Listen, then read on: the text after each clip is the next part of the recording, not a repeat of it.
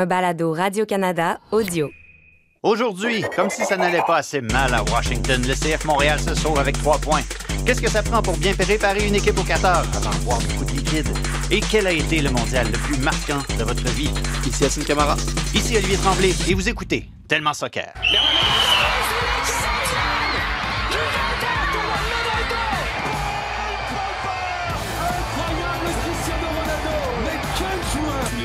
Doivent venir un jour au Real Madrid.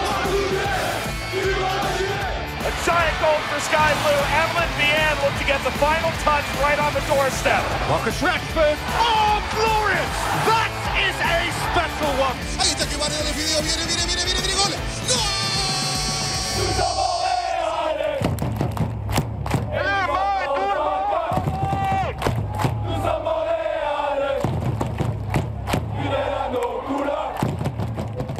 Tellement soccer, tellement Assoun.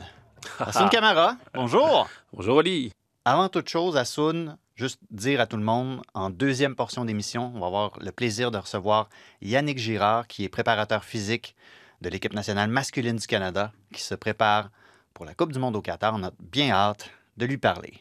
Puis, euh, écoute, euh, on va faire un petit, comme d'habitude, un petit bilan de santé. Là. Tu retourner à l'Azteca, voir s'il y avait une partie de ton corps que tu avais laissé là. Tu pouvais t'en servir comme prothèse, quelque chose du genre. Un non? morceau de genou qui serait ouais, là-bas. Non, non, pas cette semaine. Non. Non? Tout va bien, en bonne santé. euh, Repos. C'était du repos cette semaine, pas de soccer.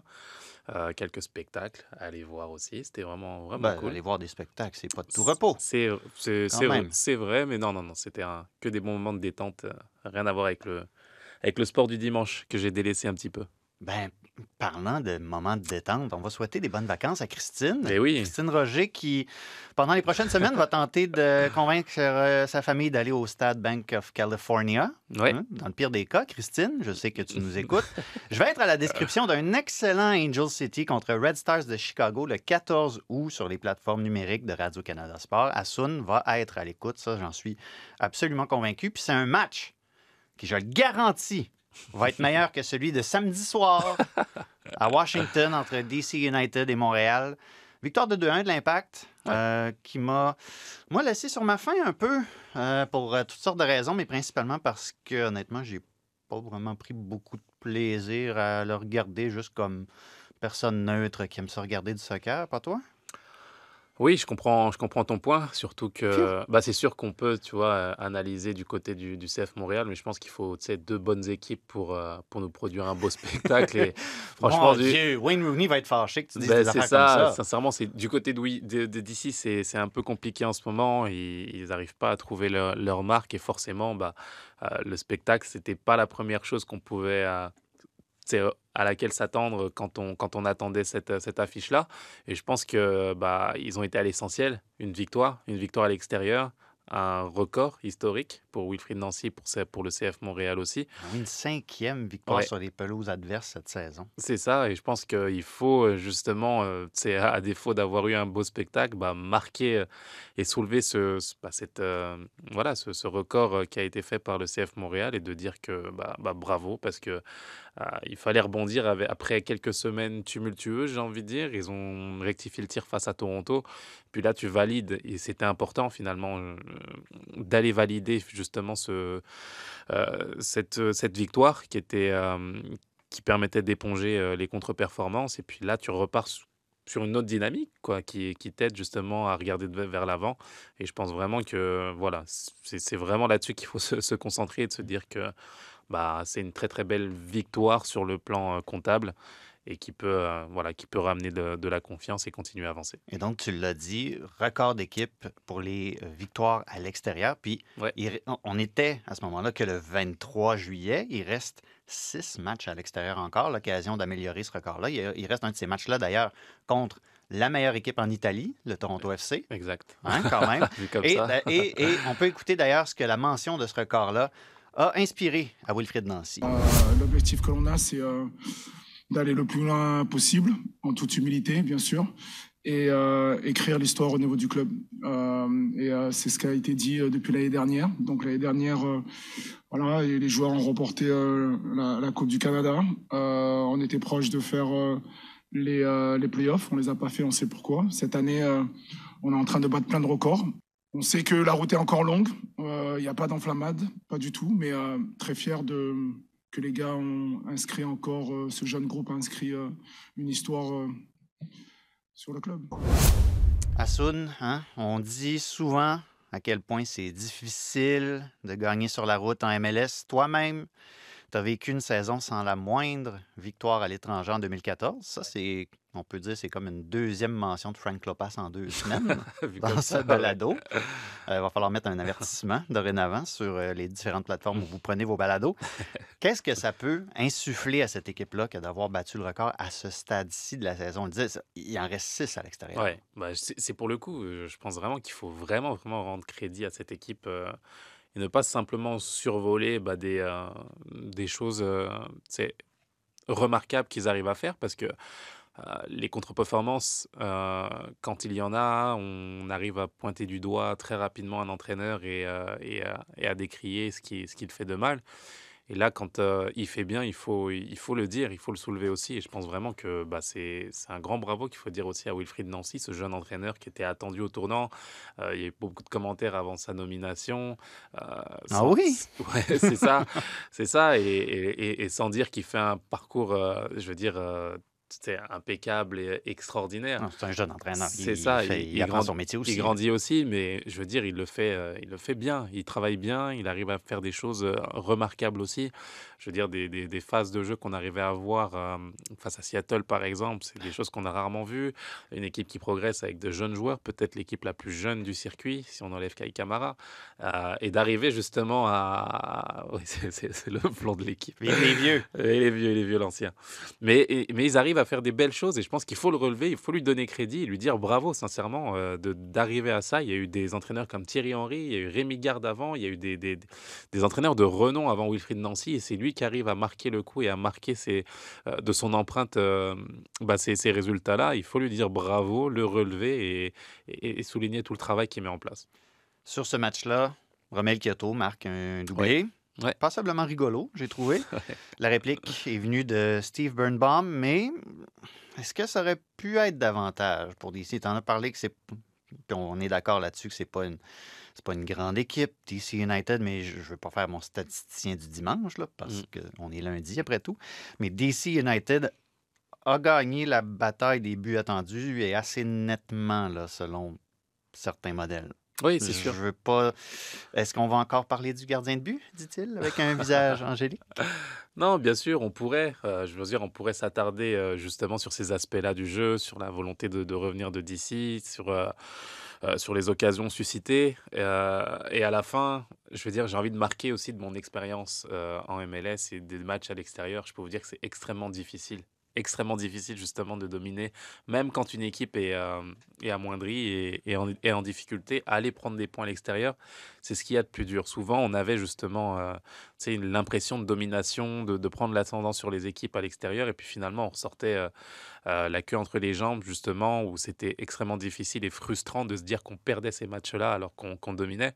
Puis moi, j'ai envie de voir l'inverse aujourd'hui, de voir une équipe qui, oui, même si elle était en difficulté, même s'il y a eu des, voilà, une, n'y a pas une grande domination euh, sur le plan du jeu, euh, bah, ils sortent avec les trois points. Et je peux te dire que c'est le plus important là aujourd'hui, euh, d'arriver à acquérir cette confiance, de, de, grandir sur le plan comptable et, et d'aller chercher justement ce que voulait DC United, simplement les points, tout simplement.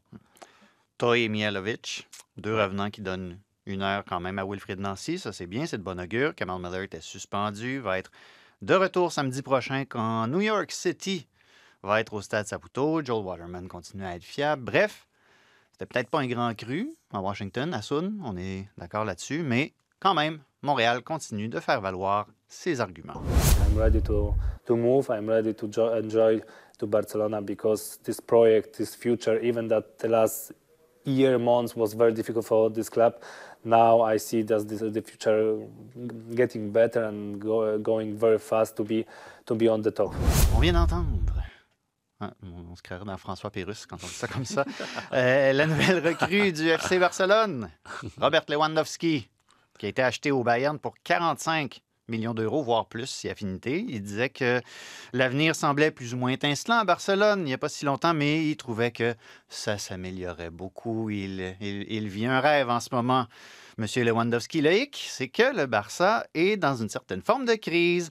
Le plafond salarial de la Liga fait en sorte que le club doit encore améliorer son bilan financier avant de pouvoir inscrire les Lewandowski, Rafinha, Christensen, Kessier qu'ils ont acquis pendant l'été. Comment est-ce qu'ils font? Ben, entre autres, le Barça a jusqu'ici vendu 25% Ça, pour ceux qui sont forts en statistiques, c'est le quart des euh, droits télévisuels futurs du club à une entreprise privée qui s'appelle Sixth Street. Donc, en somme, on se prive de revenus euh, futurs potentiels pour se faire une enveloppe pour le présent. Asun, tu as écrit une chronique sur le site de Radio-Canada Sport. Vous pouvez aller lire ça, c'est encore là, bien entendu, à propos de l'été du FC Barcelone. Et toi, tu as l'air pas mal optimiste quand même sur leur situation globalement. Là. Optimiste, je ne sais pas, mais un petit peu moins pessimiste que ce qu'on a vu euh, dans les dernières années. Euh, le fait de, de, trouver tout simplement des solutions, parce qu'il faut le dire, hein, cette équipe-là était prise au mur. Mmh. Euh, C'était com très compliqué sur le plan financier sur le plan sportif aussi, où ils arrivaient à bah, regarder tout simplement l'hégémonie du, Real Madrid qui, qui, prenait titre après titre. Et, euh, c'était vraiment compliqué de, savoir où était la, sortie pour cette équipe. Et aujourd'hui, elle trouve, en tout cas, elle cherche à, avoir des solutions, à céder bien entendu euh, bah, des, droits, des droits d'image euh, qui pourraient être pénalisants. Mais euh, leur idée, justement, est de réinvestir sur le terrain à travers des performances euh, et à travers des joueurs de, de, qualité. Et je pense, pour moi en tout cas, c'est la, voilà, c'est un risque, parce, certes, mais ah, c'est la. Tu dis un risque, moi je trouve que c'est un gros, gros risque. C'est un oui. gros pari, là, parce que les restrictions financières de la Liga, ça ne disparaît pas la saison prochaine. Puis même pour cette saison, il essaye encore de se débarrasser de Frankie de Jong parce qu'il faut qu'il trouve de l'argent, puis ça, coince un peu. Là. Ça coince, exactement. Et mais c'est, euh, j'ai envie de dire, malheureusement ou heureusement, la seule solution pour eux, le terrain, est de revenir finalement à des résultats, d'essayer de rattraper la Ligue des Champions, d'amener des, des mannes financières importantes au niveau de la Ligue des Champions aussi. Et, et, et ça passe que par ça, parce que le, Barça, sans les résultats, ça reste, je veux dire, ça reste extrêmement compliqué, justement, au vu de, euh, au vu de, de, des investissements et des trous qu'ils ont, de ne pas arriver à revenir euh, d'abord sur un plan sportif. Donc, ils ont choisi cette politique-là. Euh, c'est la politique qui est menée aujourd'hui.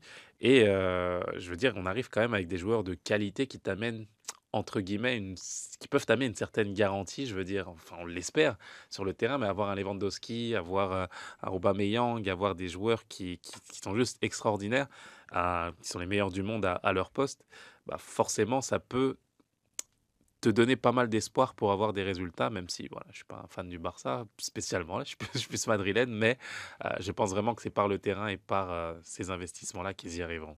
Oui, mais là, attends, tu parles du terrain. Euh, je veux dire, ils sont en, sont en Liga. Je veux dire, ils sont pas dans la misère, l'FC Barcelone, même s'ils n'étaient pas allés chercher un Lewandowski, même s'ils s'étaient fiés sur, disons, la prochaine génération de jeunes pousses de la Liga, euh, pas de la Liga, mais de la Masia, leur centre de formation, je pense pas qu'ils auraient été relégués ou qu'ils seraient qualifiés par. Euh, par, par, par, le cuir chevelu, euh, pour être poli, euh, en Ligue Europa. Tu sais, pourquoi? Euh, est-ce que ça ne t'étonne pas qu'ils choisissent cette voie-là plutôt que de encore se fier à leur centre de formation? Ils ont Chavi en plus comme entraîneur.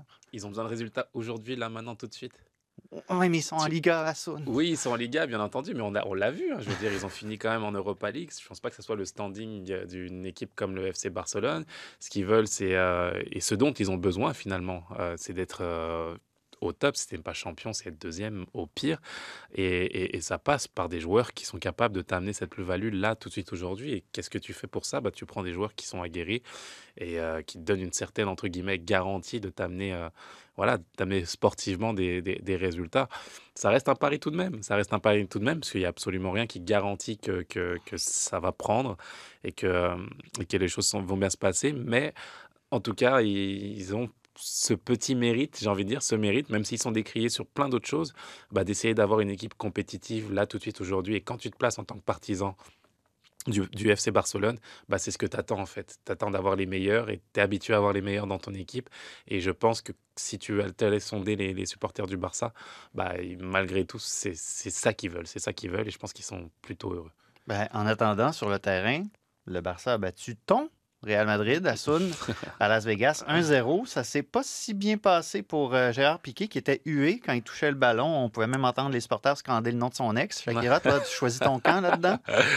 Ouais, je suis côté, ouais, côté Shakira, plutôt Ouais. supporter de Team Shakira, Shakira? dans, Ok, dans- ce coup-là. Mais bon, c'est dur pour moi de supporter les, support- les, les joueurs du Barça. Bon, bon, bon, bon, madrilène. Attends, attends qu'il vienne finir sa carrière à l'impact. C'est un ça. but de Rafinha, justement, une recrue estivale qui a donné la victoire au Barça. Est-ce qu'il va pouvoir le faire contre Madrid? Pendant la vraie saison, tout va dépendre, bien entendu, de si les Catalans peuvent inscrire son nom auprès de la Liga. C'est un dossier qu'on surveillera assurément.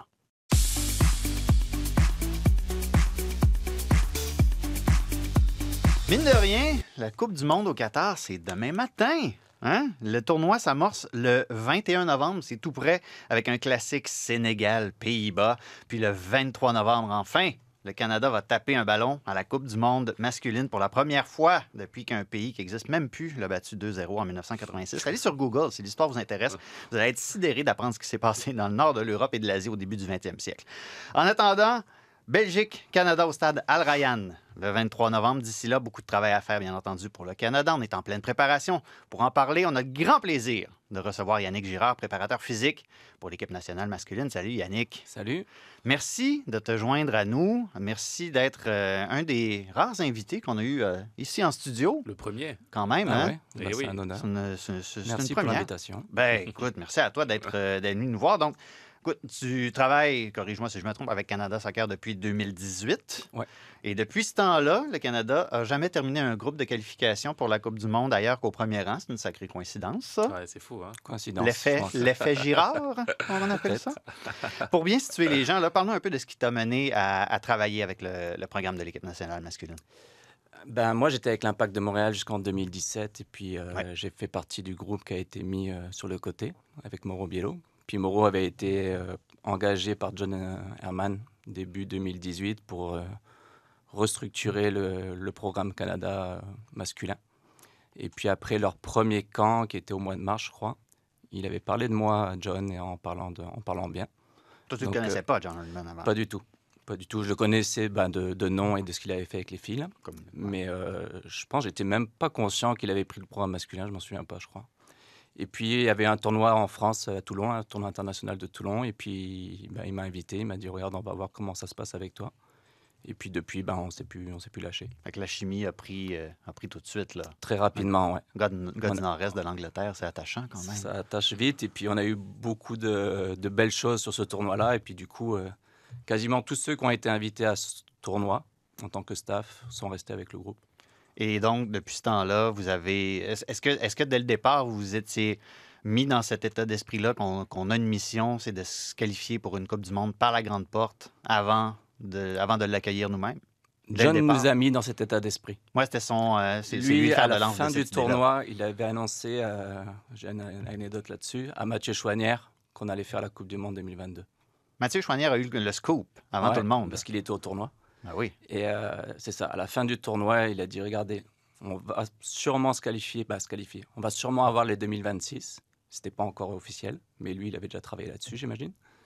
Et il a dit, mais de toute façon, on va pas attendre 2026, parce qu'en 2022, on sera à la Coupe du Monde. C'est fou Donc, hein, euh, de justement casser cette philosophie ou ce, tu sais, ce complexe d'infériorité. Tu as besoin de ça aussi, des, des- des- des dirigeants qui arrivent et qui, non, qui partent avec un truc à se dire il n'y a pas de complexe à avoir, on y va. Peu importe ce que postent les uns et les autres, peu importe euh, la, la réalité d'aujourd'hui. tu as besoin justement de précurseurs et de personnes comme lui qui, sont, qui peuvent paraître allumés au début quand tu les écoutes. Puis finalement, bah, on est là grâce à justement cette C'est vision-là et, ces anecdotes-là. Moi, C'est- quand il a dit ça, je dis, c'est ah, fou. ok, 2026, si on l'a, bah, tant mieux. Ouais. Mais 2022, Mais John puis au fur et a- à mesure, boum, c'était Ouais. clair. mais clair. Herdman, en, a- en ayant été à la tête du programme féminin, a vu le Canada réussir sur la scène internationale. Je veux dire, lui, à partir de ce moment-là, il y a une certaine mentalité qui se crée, non? Ouais, ouais, il a une philosophie qui est incroyable. Donc là, la Coupe du Monde, ça va avoir lieu pour la première fois, à ma connaissance, en plein milieu de la saison en Europe. Ça, c'est quelque chose de totalement nouveau pour la plupart des joueurs qui passent leur carrière en Europe, bien entendu. Pour la, pour la préparation d'une équipe, Yannick, qu'est-ce que ça, qu'est-ce que ça va changer? C'est la, première fois que tu prépares une Coupe du Monde, là, évidemment, mais c'est pas comme si t'avais- c'est pas comme s'il y avait des, les meilleures pratiques que tout le monde connaissait, puis qu'il y avait plein de collègues qui pouvaient dire, OK, quand, quand ça, ça arrive, voici ce que tu peux faire. C'est nouveau pour tout le monde. C'est nouveau pour tout le monde, mais nous, on- je t'avoue qu'on est un peu avantagé parce que quand on fait notre préparation de Gold Cup, on a quand même pas mal de joueurs qui sont en pleine saison. C'est vrai. Donc, on a une façon de travailler qui est euh, pas dans le développement physique, mais dans le maintien. Donc, à partir du moment où ils sont déjà en saison, ils sont déjà au top de leur forme, nous, notre travail, c'est de maintenir et de récupérer entre les matchs. Et normalement, une Coupe du Monde, il y a un temps de préparation. Donc, les autres nations comme la France, eux, d'habitude, ont un 2-3 semaines, ils travaillent fort pour développer, et après, ils gèrent pendant la saison, pendant le tournoi, pardon. Nous, on est habitué à ça, d'avoir juste une semaine, même 3-4 entraînements, et boum, c'est parti. Donc, on- moi, je pense qu'on a un avantage là-dessus parce qu'on est déjà, on a déjà nos protocoles qui sont en place. Donc là, les équipes euh, nord-américaines là, au Qatar, là, ça, c'est là que ça se passe. là. C'est là que la CONCACAF devient le maître du monde, essentiellement. là. On va essayer. Ça va être, ça va être quoi le, le plus gros défi de la, de la préparation physique pour, euh, pour, pour le Qatar? Il y a- il y a, l'aspect, oui, du, du- du calendrier, mais euh, une Coupe du Monde dans cette région-là du monde aussi, c'est, une première. Est-ce que ça a, une influence sur le travail? Ben, Il y, a, deux choses. Il y a le côté, effectivement, comme tu as dit, les joueurs qui sont déjà en saison, donc ceux qui sont en Europe, qui sont, on va dire, en plein pic ou en fin de pic. C'est-à-dire qu'ils auront fait la préparation qu'ils font actuellement, début de saison. Et souvent, octobre, novembre, c'est là que ça commence à descendre parce qu'il y a la fatigue qui est créée. Donc il va falloir gérer ça. Et puis ensuite, il y a l'environnement du Qatar qui est un monde, euh, un monde parallèle, quasiment. Donc euh, on est déjà en train de travailler justement sur la création de protocoles pour gérer cette situation différente, environnement différent, stade différent. Donc on est déjà en train de travailler là-dessus. Au moins pour les déplacements, ça, là-dessus, vous allez être avantagé parce que tout va être une chance. Le, changer. le- le- le- le stade le plus, le plus loin du centre-ville de Doha est à quoi, 45 km, un truc, ça, un truc ouais. du genre. Est-ce que, est-ce Je que pense vraiment- pas plus que 40 minutes de voyage. Non, c'est ça. Donc, pour, pour la préparation physique, comparativement à d'autres tournois, là aussi, il y a un, un sacré avantage. Quand on, a, puis quand on a vécu la MLS, en plus, toi, tu connais bien les Ouais. impacts des déplacements. À, à Sunri, à Sun aussi. C'est un gros chantier, gérer à Sun Camara, préparation physique. Là. ça, oh oui. Oh, tu m'en parle savais. pas. tu savais. On n'en parle pas, non? moi- Non, moi, je vais en parler, moi, à Sun Camara. Non, moi, j'ai, je regarde justement l'importance de la préparation physique, euh, l'importance de garçons comme euh, Yannick Girard, parce que sans ça, tu t'en sors pas, en fait. Surtout pour des garçons comme moi qui viennent d'Europe, qui n'ont pas l'habitude d'avoir des coupures aussi longues en MLS, par exemple, où j'arrivais sincèrement en saison ici. Je me suis jamais adapté, en fait, à, la façon dont, euh, dont marchait le calendrier ici.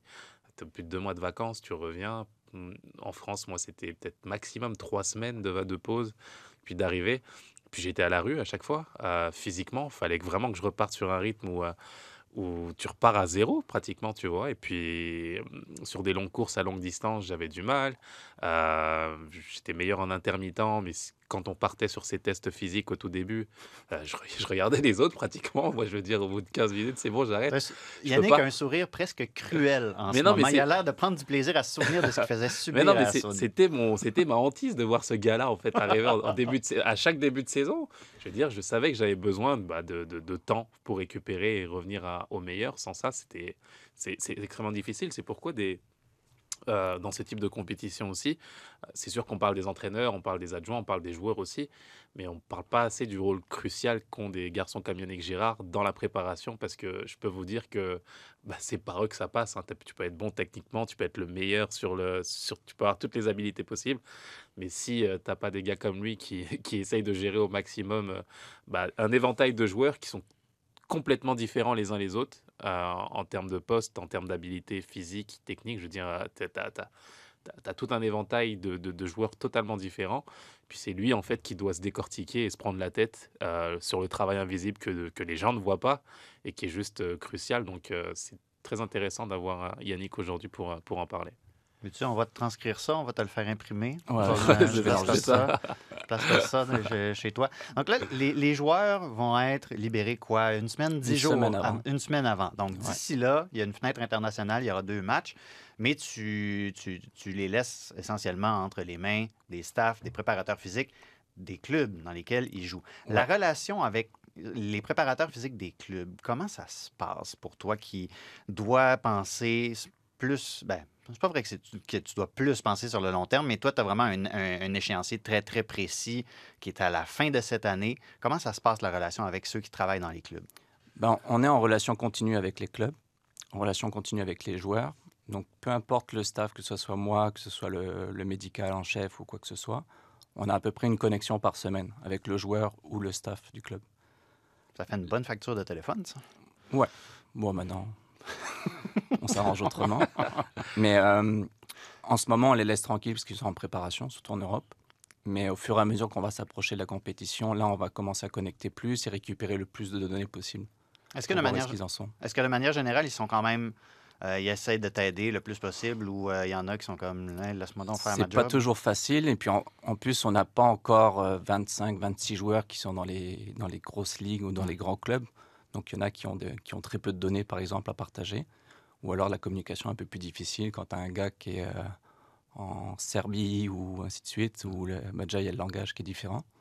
Donc euh, on s'adapte. Et puis quand vraiment on n'arrive pas à contacter le club, bah, c'est le joueur qu'on contacte en priorité. Donc, euh, une fois par semaine au moins, tu es en, moyenne, ouais. Avec les joueurs, est-ce que c'est plus, c'est plus régulier le, le contact?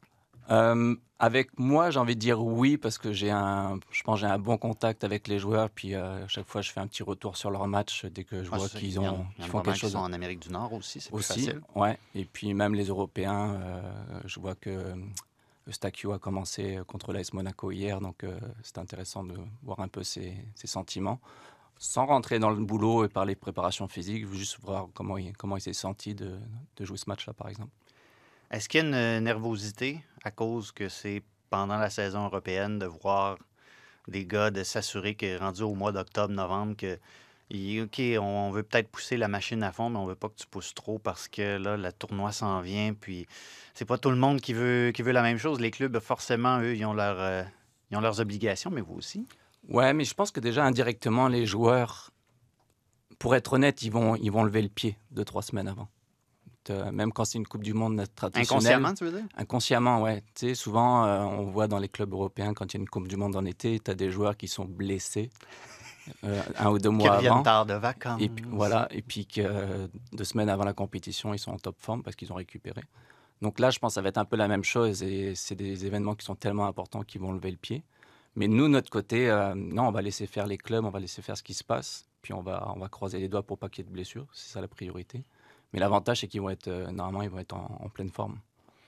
Toi, comme préparateur physique, dans quelle mesure, parce que, bon, clairement, la relation est excellente au sein, au sein du staff, puis il y a beaucoup de rencontres, Ouais. puis vous êtes sur la, sur la même longueur d'onde.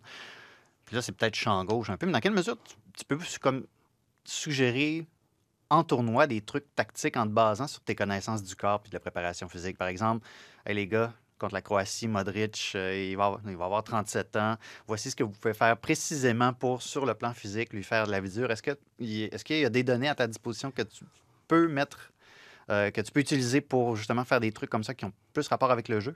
Ouais, mais sou- souvent ça va dans l'autre sens. C'est le, le technique, tactique qui vont proposer quelque chose. Donc ils vont partir sur une idée de jeu et ils vont venir nous voir en disant est-ce qu'on peut jouer de cette façon-là? Par exemple, Ah. est-ce qu'on veut presser pendant les 30 premières minutes? Parce qu'on pense que si on presse haut pendant les 30 premières minutes, on va gagner des ballons et on va, on va, on va scorer tout de suite. Et nous, on va adapter en disant oui, mais c'est ce joueur-là que tu devrais prendre à la place de ce joueur-là parce qu'il a cette capacité-là. Donc c'est plus dans ce sens-là. Après, ça arrive que nous, quand on voit les matchs des équipes adverses, qu'on analyse aussi les équipes adverses au niveau physique, on se dit, oh, par exemple, euh, côté gauche, il y a un joueur qui est vraiment lent ou il n'est pas capable de répéter les sprints. Mettez côté droit un joueur qui est capable de répéter les sprints et qui est explosif. Et là, on va peut-être tendre à jouer sur le côté droit. Donc on va s'adapter comme ça, en fait. Forcément, la, la- la cueillette de données pour vos propres joueurs est infiniment plus facile que celle pour des joueurs adverses. Mais est-ce que, Ouais. est-ce que quand même les données physiques sur les joueurs ad- adverses, il y en a quelques-unes à ta disposition? On peut en récupérer, on peut essayer d'en trouver, mais ça se voit de façon en match. euh, c'est parce que c'est des joueurs qui jouent beaucoup, donc on a beaucoup quand même de données qu'on peut visualiser. Donc à partir de là, on peut. C'est le Belgique, Croatie, c'est quand même C'est ça, facile à toi, c'est étudier un les joueurs. avantage de- c'est un, c'est un avantage d'avoir des grosses écuries comme ça qui, qui Exactement. s'en viennent contre C'est vous. plus là. facile que République dominicaine.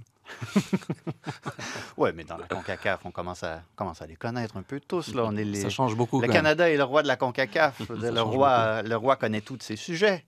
Non? C'est comme ça que ça fonctionne? On essaye.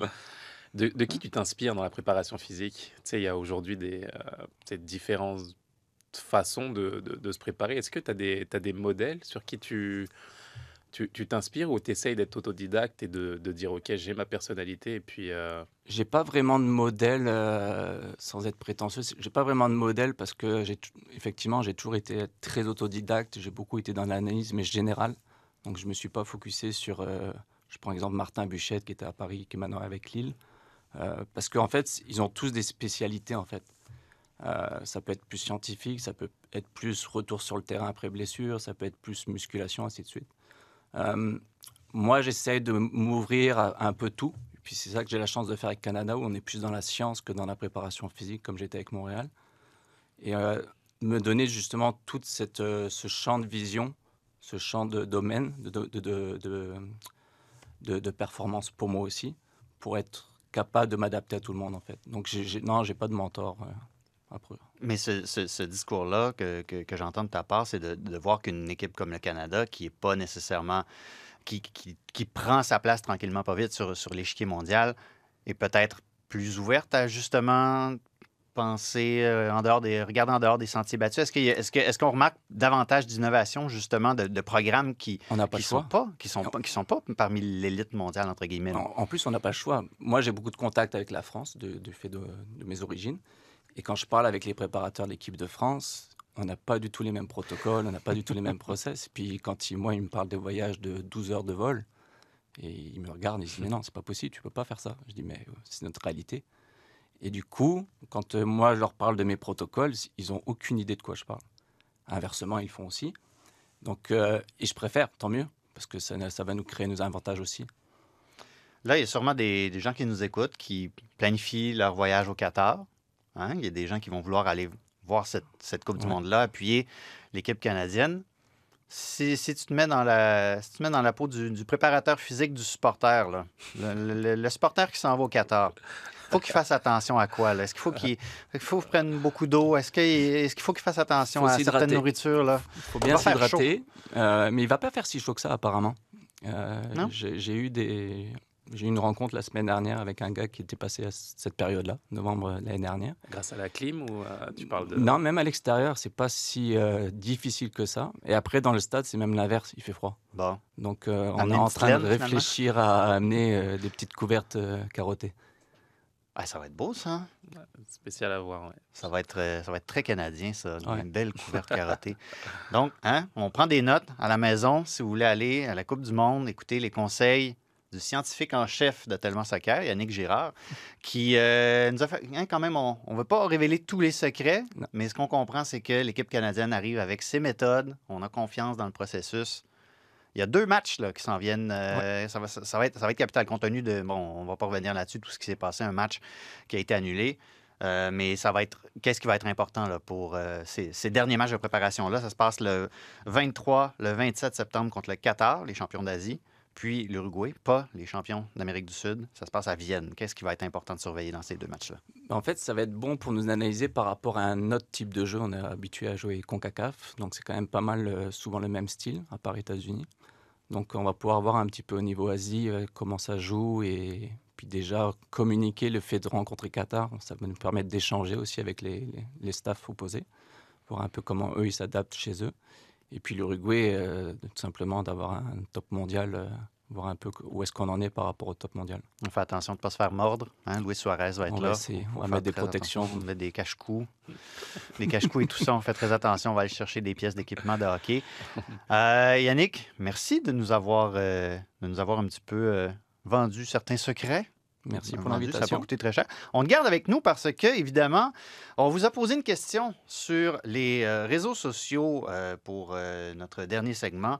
On a posé une question public. On voulait savoir quel avait été le mondial le plus marquant de votre vie. Et euh, ben, on est justement dans le moment de l'année, Yannick, hein, tu le sais, où on aurait normalement eu une finale à se mettre sous la dent. La plus récente a eu lieu. Quelle date, Assoun? La plus récente, c'était a 4 ans, il me semble, c'est ça? Exact. Quelle Non. date? Je sais pas, il y a Faut que tu 4 t'en souviennes de ça. il y a 4 ans. 15, ju- 15 juillet 2018, victoire de 4-2 de la France contre la Croatie, futur adversaire du Canada. À tout seigneur, tout honneur, Yannick, ton mondial le plus marquant, c'est lequel? Ben, bizarrement, c'est pas 98 pour moi. Ah ouais. C'est 1986. euh, 86. au Mexique. Ouais. Au Mexique, quart de finale contre le Brésil de la France avec euh, penalty, Zico, Socrates, euh, les Platini, toute la bande. Euh, je pense que c'était là que j'ai eu mon, mon, déclic de dire. Euh, je pense, je me souviens même que j'ai dit à mon père, je veux, je veux jouer la Coupe du Monde. C'est ça que je veux faire de ma vie. Ouais. Il y avait, on avait fait une fête incroyable dans la, dans la cité euh, après, après cette victoire-là. Et c'est la première fois que j'avais senti vraiment les émotions que peut apporter le, le, le soccer. Et ça m'est resté, j'ai les images et je vois Tigana qui chante dans le vestiaire en culotte blanche. euh, et euh, ça m'a resté, à, ça me reste à vie. Puis même, je- je- j'essaie de, re- de reproduire ça quand on a des victoires dans le vestiaire, que ces émotions-là, il faut qu'on les garde, faut qu'on les fasse vivre. Curieusement, on n'a pas eu beaucoup de pas eu beaucoup de 1986 dans les réponses, mais beaucoup de 82. Beaucoup de gens qui nous ont parlé de 82. Éric Jolicoeur qui nous dit Mondial de 1982, match demi-finale France-Allemagne. J'ai 11 ans, j'arrive de l'école, j'allume le téléviseur et à Radio-Canada, il y a la présentation de ce match. Dès ce moment-là, je suis tombé amoureux de ce sport. François Paquette aussi, qui nous signale, euh, qui parle aussi de France-Allemagne avec quatre buts en prolongation. C'était une victoire de 5-4 au tir au but de l'Allemagne après un verdict nul de 3-3. Mais ultimement, pense que je parle à un public averti ici autour de la table. On va surtout se souvenir de la, de la collision euh, Batiston-Schumacher, non? Ouais. Ça, c'est ce qui a marqué 82. Pour ceux qui s'en souviendraient peut-être pas, Batiston, Patrick Batiston s'amène devant Harald Schumacher, qui est le gardien allemand. Le gardien sort de sa surface, il charge Batiston, qui est complètement inconscient. Ça, ça, ça a marqué, ça a marqué l'imaginaire en, en France, forcément. Là. Oui, clairement, clairement, ça a été euh, un des moments les plus retentissants et qui ont marqué l'histoire justement du, bah, du foot français à travers ce, ce, bah, ce scandale-là. Enfin, on le ressent comme ça en France en tout cas. Et euh, bah, pour répondre à cette question, personnellement, tu vois, ça avait l'air anodin, la question que tu m'as posée au début, à me parler de la date exacte de la Coupe du Monde il y a 4 ans. Euh, mais tu vois, elle n'a pas été aussi marquante que le 12 juillet 12 pour moi en tout cas. Ben oui, Et, 98. et- et c'est vrai que, bien entendu, ça a été une fête extraordinaire. Il y a quatre ans, ça a été un moment historique. Puis j'ai adoré vraiment de voir l'équipe de France soulever ce trophée. Mais s'il y a une Coupe du Monde qui m'aura marqué, ce sera vraiment le, le 12 juillet. Pour moi, ça, ça aura été un marqueur. Euh, Après avoir vu ça, on peut mourir tranquille Ouais. le plus, Ouais. le plus Enfin, tard le- possible, mais on peut. Ah, exactement. On enlève le haut, putain. mais bon, Ouais. bref.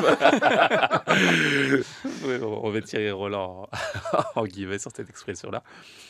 Euh, ça a été un marqueur sportif, euh, émotionnel et culturel, en fait, euh, ce jour-là, qui, moi, m'aura marqué à tout jamais, m'aura donné envie, un peu comme Yannick, de, voilà, de, de- de devenir footballeur de, de- haut niveau, de connaître ça et de, se dire que, que le foot était capable de, susciter des émotions extraordinaires, de rassembler, de, de te faire vivre des, sais, des moments de frénésie comme tu en as rarement ailleurs, en fait. Et euh, pour moi, ça, a- ça a été ouais, le moment le plus, bah, le plus fort pour moi de, de, de l'histoire du football, même s'il y en a eu d'autres. Mais c'est vrai que ce, ce jour-là, Zidane... euh, Zidane qui met deux buts de la tête, je veux dire, ça, Ouais. c'est c'est ça. c'est impossible. Mais c'est Improbable. arrivé. improbable. Et puis euh, face au Brésil, je veux dire, c'est à la maison, c'est la finale de rêve et qui aura été un, un- un grand, un moment marquant pour moi, vraiment, vraiment. Ronaldo, l'original, va, j'imagine, être au Qatar. Si tu le croises, Yannick, peut-être lui demander, là, on- qu'on ait l'heure juste. Qu'est-ce qui s'est passé? Qu'est-ce qui s'est passé avant le match, là? Je veux dire, il y a eu des, des enquêtes publiques, là. Mais moi, On je crois saura pas à ça. je Je veux, la, je veux la vraie histoire. Je lui demanderai, je lui demanderai. Puis on te réinvitera. C'est Mois bon, de janvier, on se fait un spécial Ronaldo. parfait. Ça vous va, ça? Bon, on n'a pas eu ta réponse à toi. Quelle, a- quelle aurait été la Coupe du Monde la plus marquante Ben, à tes yeux? M- Pour moi, c'est 2006. Je sais pas si c'est en partie parce que ce tournoi-là précède ce qui est pour moi la pire Coupe du Monde en 2010. Là, j'ai j'ai vraiment pas de beaux souvenirs de 2010, mais euh, l'Allemagne s'était faite belle pour ce tournoi-là. Il y avait des buts, des buts. C'était l'ambiance dans les stades, c'était formidable.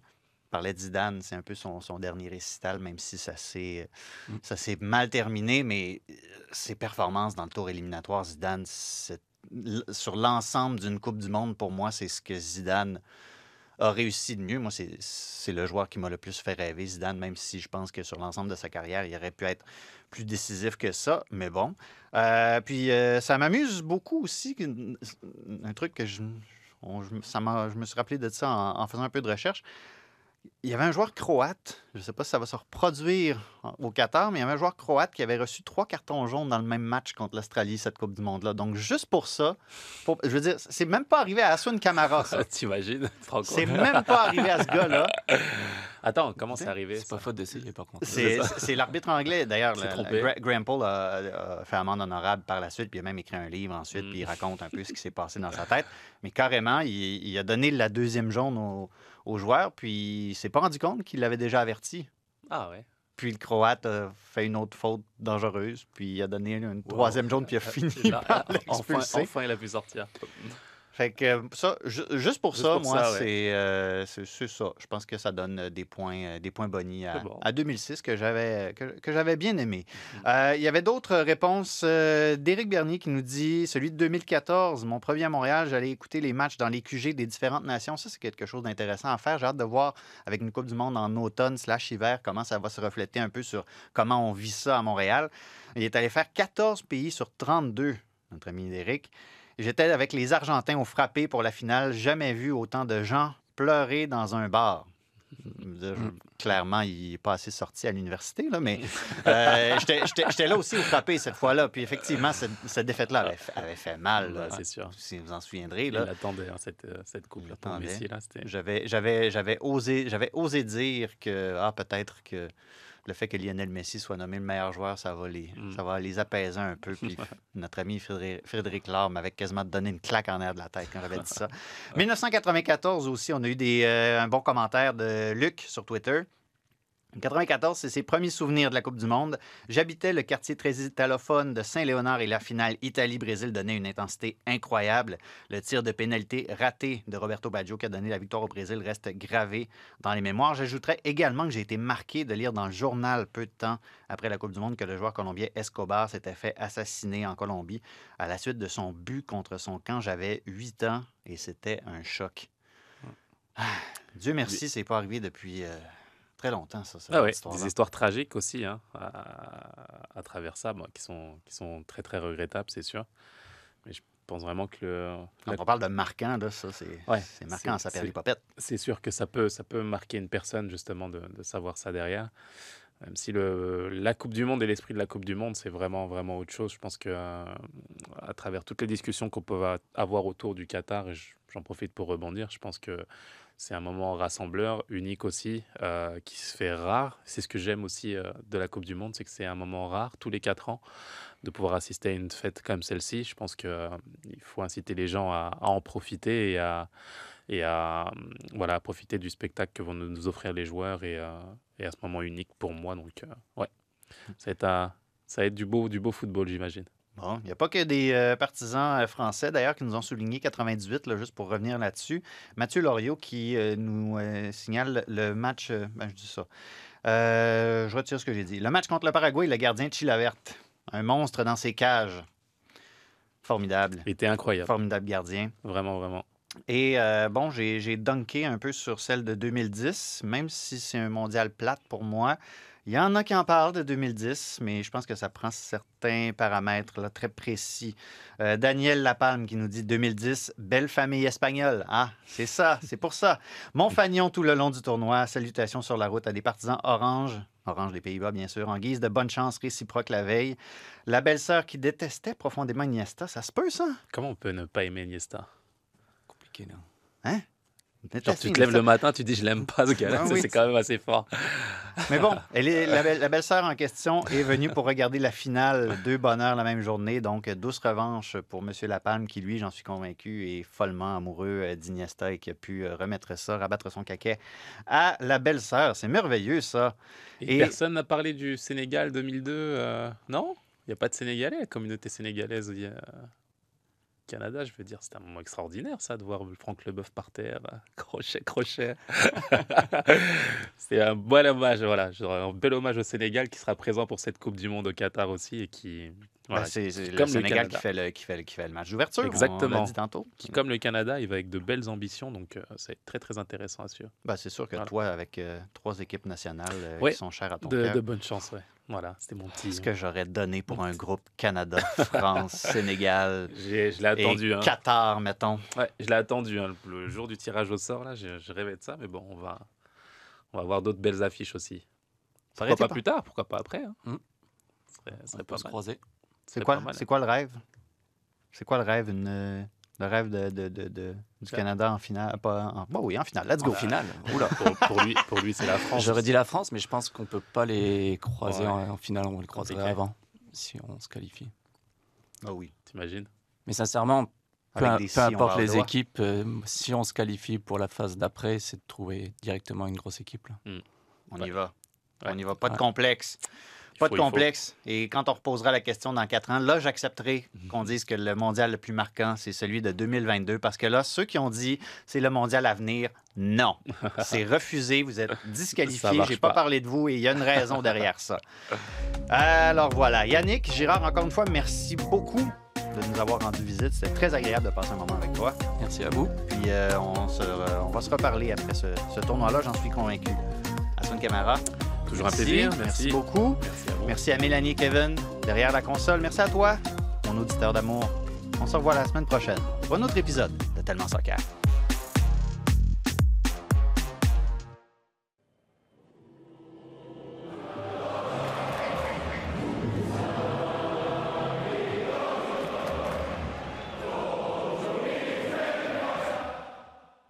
Sur tous les terrains et sur tous vos appareils. Radio-Canada Sport.